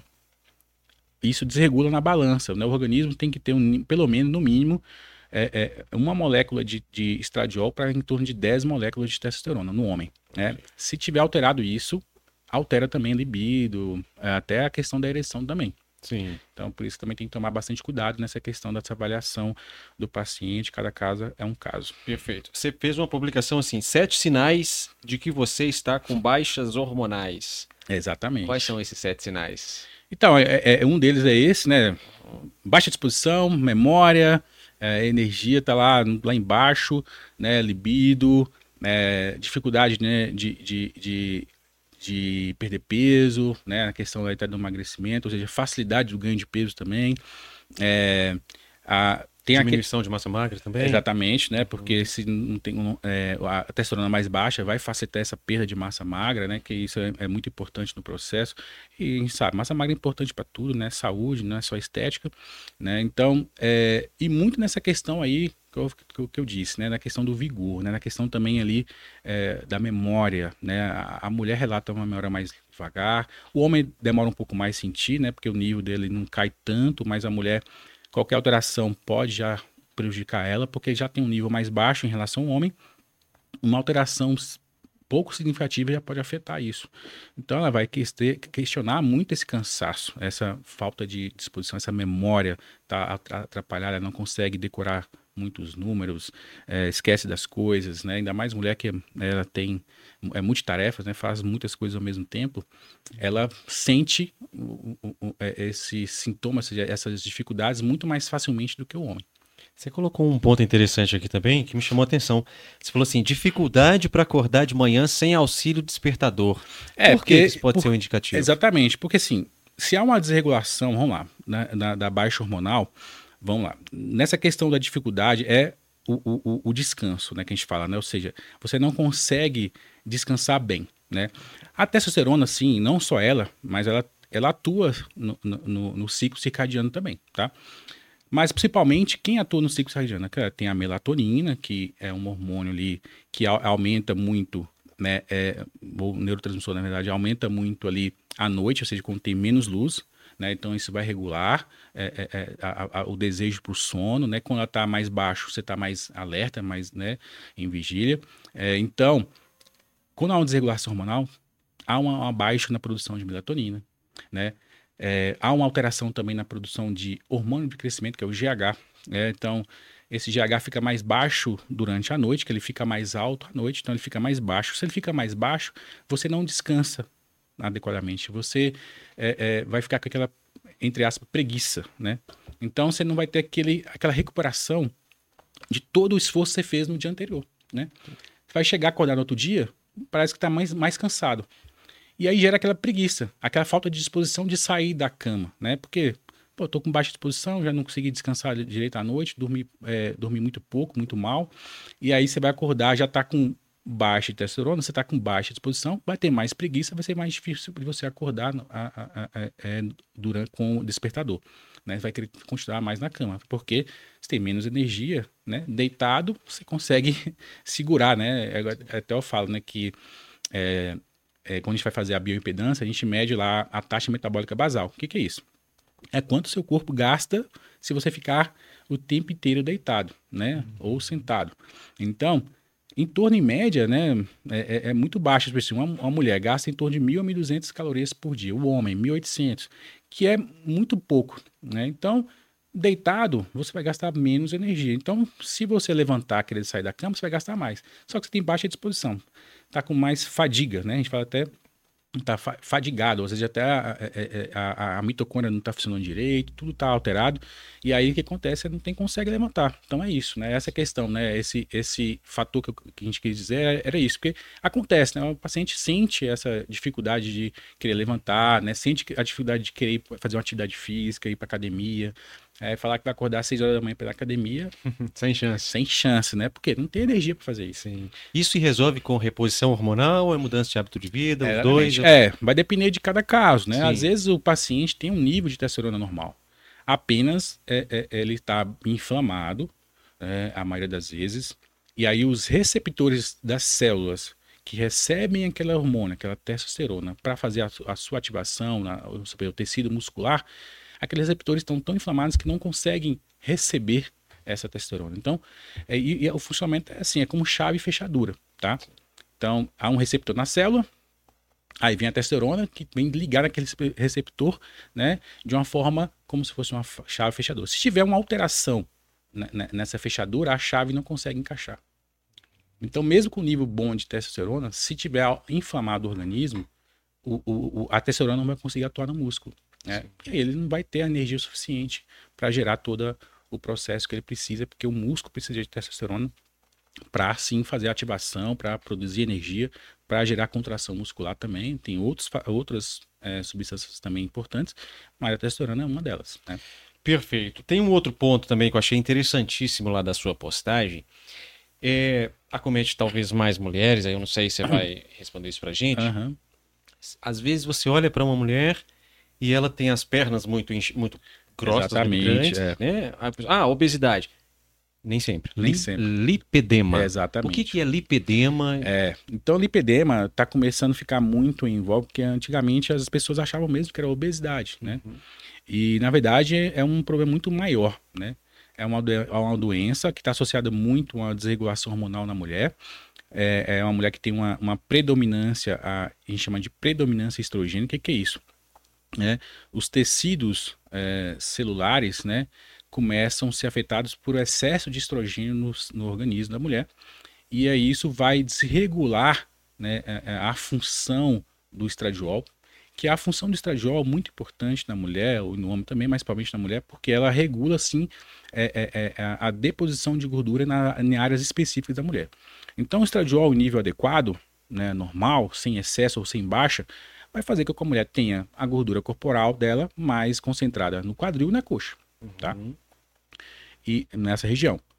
Quando há uma desregulação nesse equilíbrio hormonal de estradiol, né, e, e, aí vem outros fatores associados, inflamações também, faz com que haja uma deposição alterada. Aí começa a depositar mais nas pernas, só que aí gera também não só um excesso de deposição de gordura nas pernas, na região ali do, do tornozelo, há também uma associação, um aumento do processo inflamatório, porque também tem essa desregulação hormonal, e acontece também uma inflamação crônica nos tecidos, né, no tecido adiposo dessa região. E aí essa inflamação crônica vai gerar também uma alteração né, na, dos vasos sanguíneos, né, na, na, é, é do, da região das pernas, e aí gerando mais ainda o que uma retenção de é, edema hídrica, né, e também uma alteração aí no sistema linfático que vai fazendo mais ainda essa retenção gerar que esse membro fique maior ainda. Então, é uma doença complexa, porque a maioria das vezes, se pegar no nível, um estágio mais avançado, dificilmente tem cura. Talvez tem que fazer talvez uma lipoaspiração, mesmo assim não é tão resultado legal. O ideal é você pegar no início da doença, quando está começando o processo, por isso que é importante avaliar a parte hormonal da mulher, porque às vezes até questionando uma dor nas pernas, às vezes acontece no início assim, uma dor nas pernas, uma fadiga ali na panturrilha, né, anda um pouquinho já começa a doer bastante, começa a ficar mais inchado no tornozelo, né? E aí no começo acha que é porque é, é, é, não é porque a circulação tá ruim, é porque ficou muito tempo sentada e não dá a importância adequada, Sim. né? E aí vai deixando, vai deixando, e somente aí se não, não tiver uma assistência adequada, ou é, né, sistema público às vezes né, demora uma consulta, quando vai ver já está no nível maior, né? E aí, na hora que se você pegar no início, fazer uma regulação hormonal dessa paciente, um equilíbrio hormonal, para que ela não tenha essa alteração é, hormonal, ela vai conseguir controlar essa doença, esse lipedema. Geralmente é. se manifesta em um membro só, ou nos dois, ou não necessariamente? É, não necessariamente, mas pode ser um ou no, no outro, um só, mas é, é, a maioria das vezes vai estar nos dois, né? Sim. A maioria das vezes é nos dois. E no princípio, do, no princípio da manifestação, você falou que é melhor. É para fazer o tratamento. É, é muito mais Aí simples. esse tratamento, do princípio, ele é como? Então, o, é, é, esse tratamento é assim, você vai primeiro, né, para evitar que haja essa formação desse lipedema, que ou seja, pelo nome diz, né, é um edema da gordura, né? Uhum.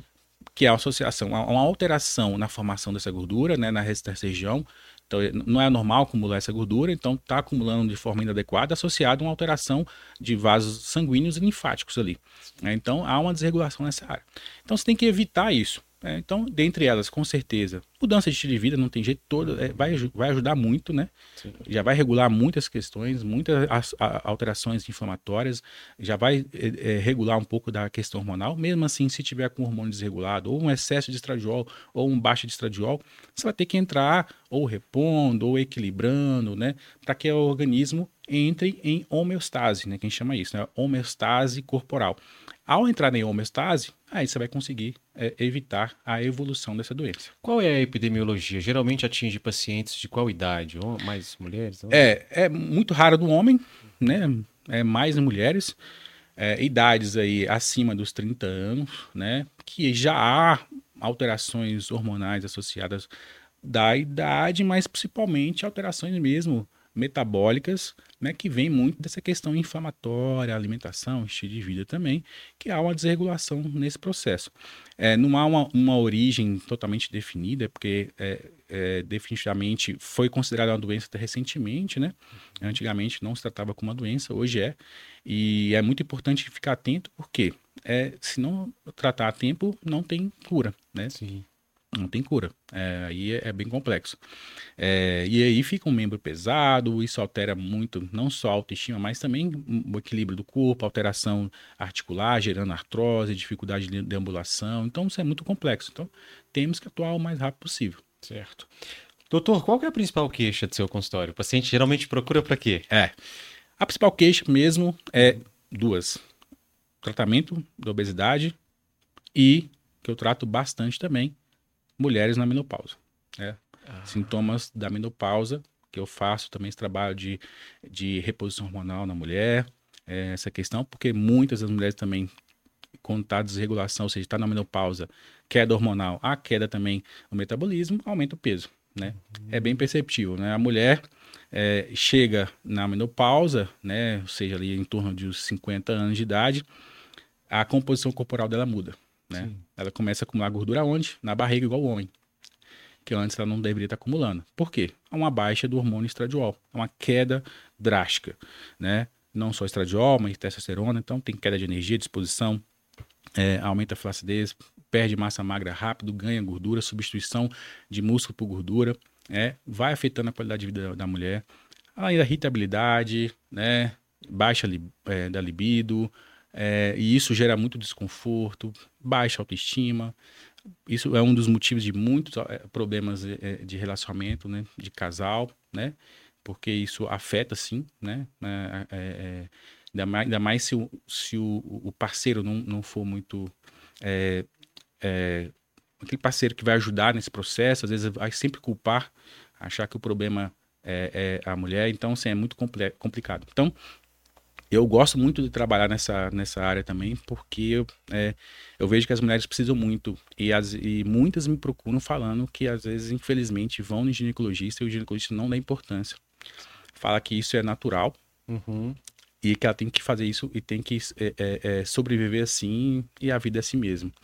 E aí, né, a gente perde um tempo grande, porque se passar acima de 10 anos, fica mais difícil de fazer essa reposição. Ok. Mas se fizer reposição, você consegue mudar e transformar a qualidade de vida da mulher. Certo. Somente agora, muito mais agora, porque a mulher está muito mais produtiva nessa área, né? Primeiro, criou os filhos praticamente. Né? É o momento que ela tem que aproveitar um pouco da vida. Já está no trabalho, às vezes, mais bem sucedida, equilibrada financeiramente, pode fazer o que gosta de fazer, mas quer sair, quer viajar, não consegue, porque não tem energia, não tem disposição, uhum. irritabilidade. Muitas mulheres falam assim: eu não consigo ver ninguém na rua. Sim. Meu marido, se chegar em mim, eu vou é, uhum. querer te agredir, porque assim, ela tá irritada. Sim. Ela não consegue conviver, ela não consegue conversar com quase ninguém. Então. E é pela desregulação hormonal. Desregulação hormonal, né? Uhum. A, a, alteração de estradiol, que é, e é, e é, é, grave isso porque o estradiol é um protetor cardiovascular importante. Então, é, a mulher, é, ela tem esse benefício do estradiol mais alto do que do homem. É muito raro ver uma mulher morrer de infarto antes de 50 anos de idade. Porque ela tem essa proteção, proteção cardiovascular. Tanto que o colesterol dela é muito melhor do que do homem. Ela tem um HDL mais alto, porque ela tem um estradiol mais alto. O coração dela funciona melhor, a elasticidade das artérias é melhor. Então, quando tem uma queda do hormônio estradiol, há uma, uma, alteração em todo esse processo. As artérias ficam menos elásticas, ficam mais rígidas, então aumenta a pressão arterial, né? Ela começa com mais colesterol, porque o colesterol fica alto é, triglicérides aumenta também, aí tem desenvolvimento de placa de ateroma, aí pode aí vir as doenças cardiovasculares. cardiovasculares. Tá? É, então é recomendado para a mulher na menopausa, no climatério ali, fazer essa, essa reposição hormonal. É. Quando está no climatério, você pode fazer uma reposição mais individualizada, ou, né, de acordo com a redução. Às vezes só está reduzindo a progesterona, às vezes só está baixa a estradiol, ou está baixa só a testosterona. E depois que está na menopausa, tem que repor todos. Tem okay. que repor todos. Né? Então, a progesterona é importante, a progesterona muito baixa altera o, a, o sono da mulher, dá insônia. Então, a maioria das mulheres na menopausa tem insônia porque está tá com a progesterona lá, no lá embaixo. E a progesterona é importante na, na regulação do sono. Por isso que a maioria das mulheres na menopausa usam é, ansiolíticos. Sim. Né? Para dormir, porque não consegue. Exato. E isso é uma, é uma, assim, é um trabalho mais seu ou é uma demanda mais da paciente? Essa é você como médico que observa e orienta para reposição hormonal ou a paciente já chega no seu consultório, doutor, eu quero. É. Como elas já me conhecem, muitas já são indicações, ou já vão lá no Instagram, no meu site, falam que eu trabalho com, é, com a questão de reposição hormonal na menopausa, não chegava, eu quero fazer reposição hormonal na menopausa. Né? Já chegam falando isso. Mas, às vezes, elas não percebem. Como já atendi alguns pacientes, né? E falaram isso, assim, poxa, eu nunca fiz reposição porque falaram que não deveria fazer, pelo risco de ter câncer. É, que esse risco, né, infelizmente, é devido a um, um estudo científico bem antigo, é, tem uns 30, 40 anos atrás, muito mal feito, é, foi realizado com hormônio é, de animal, né, que em algumas mulheres que usaram, teve desenvolvimento de câncer. Só que assim, você não fez um rastreio antes se a mulher já estava com câncer. Uhum. Mas os estudos atuais mostram que não é o hormônio que desenvolve câncer, mas o estilo de vida. É a obesidade, né?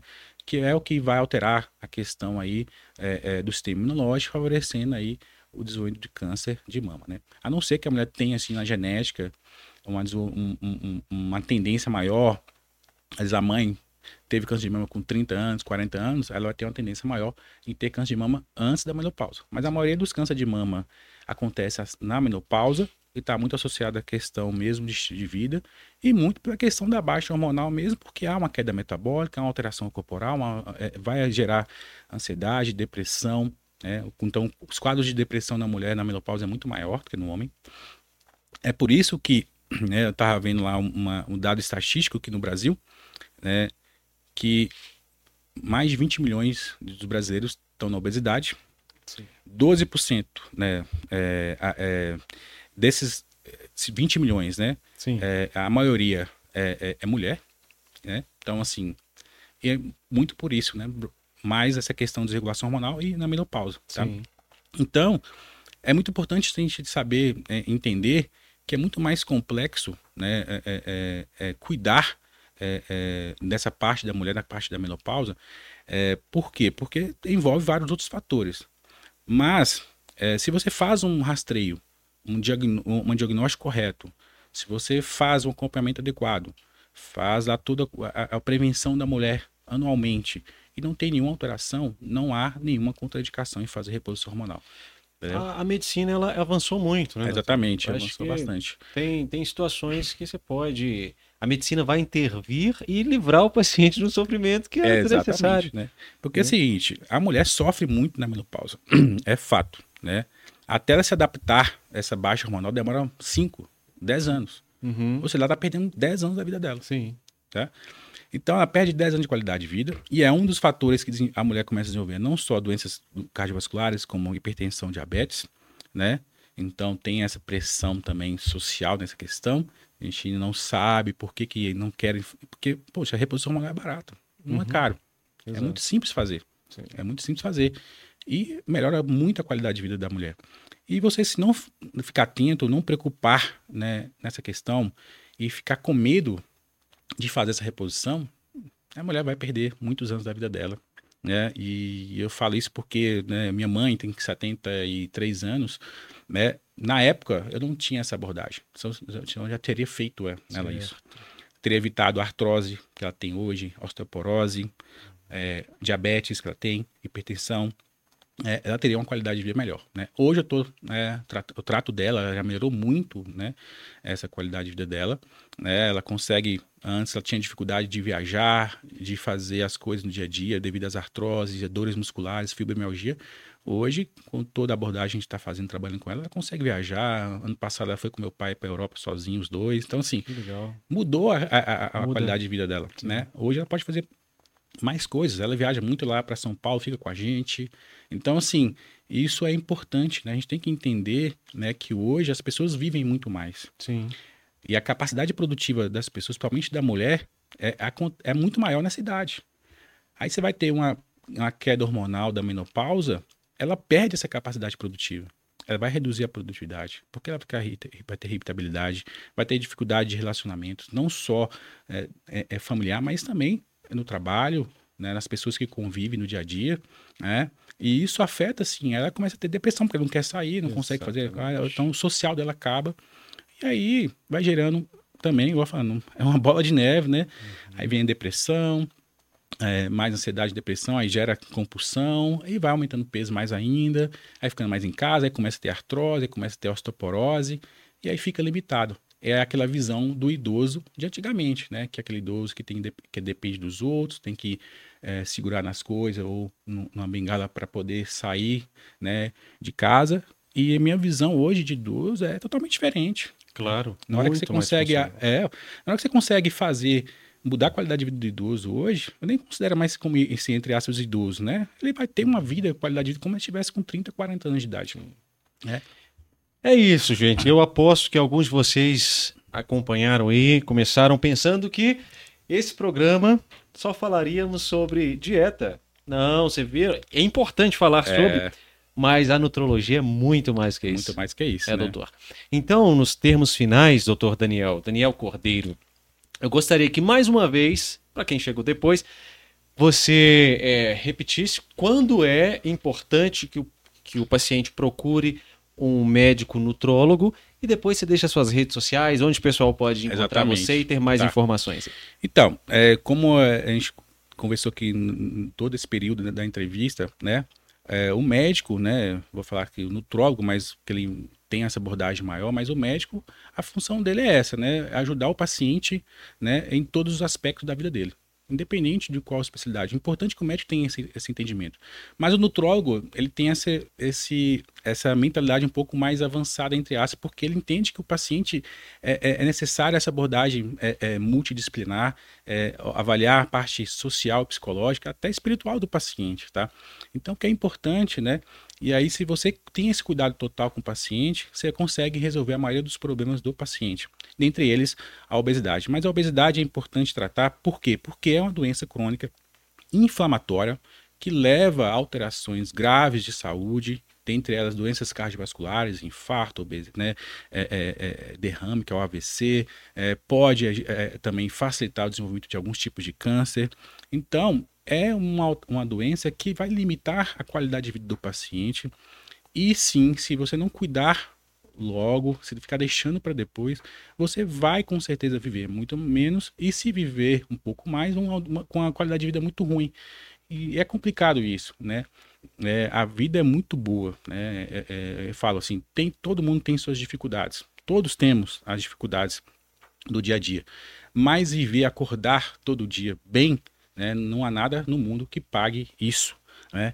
Porque quando você acorda bem, né? Um alto astral, bem-estar, com uma boa qualidade de vida, você consegue fazer atividade física, alimentar bem, a sua parte mental, psicológica está ótima, né? você sabe né, que tem os seus problemas no dia a dia, mas você vai lá enfrentá-los, né? E com cabeça erguida, né? Então isso é muito importante, né? E saúde é isso, né? É saúde física e saúde mental, né? Então, o médico nutrólogo tem essa abordagem, esse entendimento, né? Que a gente tem que abordar o paciente de uma forma integrada, né? Integrativa. É, então, a partir do momento que eu cuido do paciente em todos os aspectos da vida dele, ele vai ter sucesso no que ele busca, né? E eu falo com todos os meus pacientes que entram no meu consultório, você veio aqui buscar o tratamento de é, obesidade, ou o paciente quer facilitar, facilitar ganhar massa magra, ou quer reposição hormonal. Mas no final, o que, que a gente vai dar para você? Qualidade de vida e longevidade. É isso que eu falo com os pacientes. Perfeito. Doutor, onde o pessoal te encontra com mais informações aí? Então, é, meu Instagram, né, tá, é o DR Daniel Cordeiro. Eu tenho um site também, que é drdanielcordeiro.com.br, tá? É, o, a, consultas, né, agendamento de consultas tanto para São Paulo, é, onde eu tenho uma clínica lá que chama Instituto Long Life, é, e também aqui em, em, em Belo Horizonte é o mesmo número, né, que é 11 94 923 1152. Mas, pessoal, qualquer dúvida, pode mandar mensagem no Instagram, pode mandar mensagem aí nesse, no, nesse, contato celular que a gente vai responder com o maior carinho. A gente, é, é, as, as consultas né, são bem demoradas, demora cada consulta duas horas, então assim, atendo apenas cinco pacientes por dia, porque não dá tempo, a, a atenção tem que ser total para o paciente, não tem como. Então, assim, às vezes o paciente não vai ter condições de pagar a consulta, mas uma orientação, um apoio, eu vou dar. Eu não, não, não, não deixo de dar, respondo os pacientes. Às vezes, se tiver alguma dúvida, eu vou mandar alguma, algum tipo de artigo. Eu vou mandar para o paciente. Se for uma coisa mais básica, ó, oh, tô, tô assim, vou passa um fitoterápico, uma coisa assim, sem curso nem nada, mas assim, o importante é o paciente entender né, que ele tem que sair desse, desse processo, né? ele tem que buscar a, melhor, a melhora na qualidade de vida dele, porque assim ele vai ter saúde. E saúde é o mais importante da vida, né? Não adianta ter muito dinheiro se não tem saúde. Perfeito. Doutor, muito obrigado. Tá bom? Foi Bem, ótimo, aprendi muito. Muito obrigado também, tá? Ah, imagina. Gente, haverão, haverá outros programas também que a gente vai trazer o doutor Daniel, assim como todos os especialistas que estão passando por aqui. Neste primeiro programa, é isso, essa abordagem geral. nos próximos, quando convidarmos novamente, a gente pega um tema e trata mais Exatamente. especificamente. Tá? Muito obrigado vocês que acompanharam. Meu pai tá lá, eu tenho certeza que ele tá assistindo junto com minha mãe. E aí ele já deve ter falado assim: Uai, o Benjamin não tá usando a, a gravata que eu emprestei pra ele. Então, pai, olha só, essa gravata aqui combinava mais com essa camisa do Marinho. Mas com certeza eu vou usar a sua gravata em um programa. Muito obrigado pela sua audiência, obrigado pela audiência da minha mãe, que eu tenho certeza, doutor, que estão assistindo aí. E você que acompanhou todo esse episódio, muito obrigado.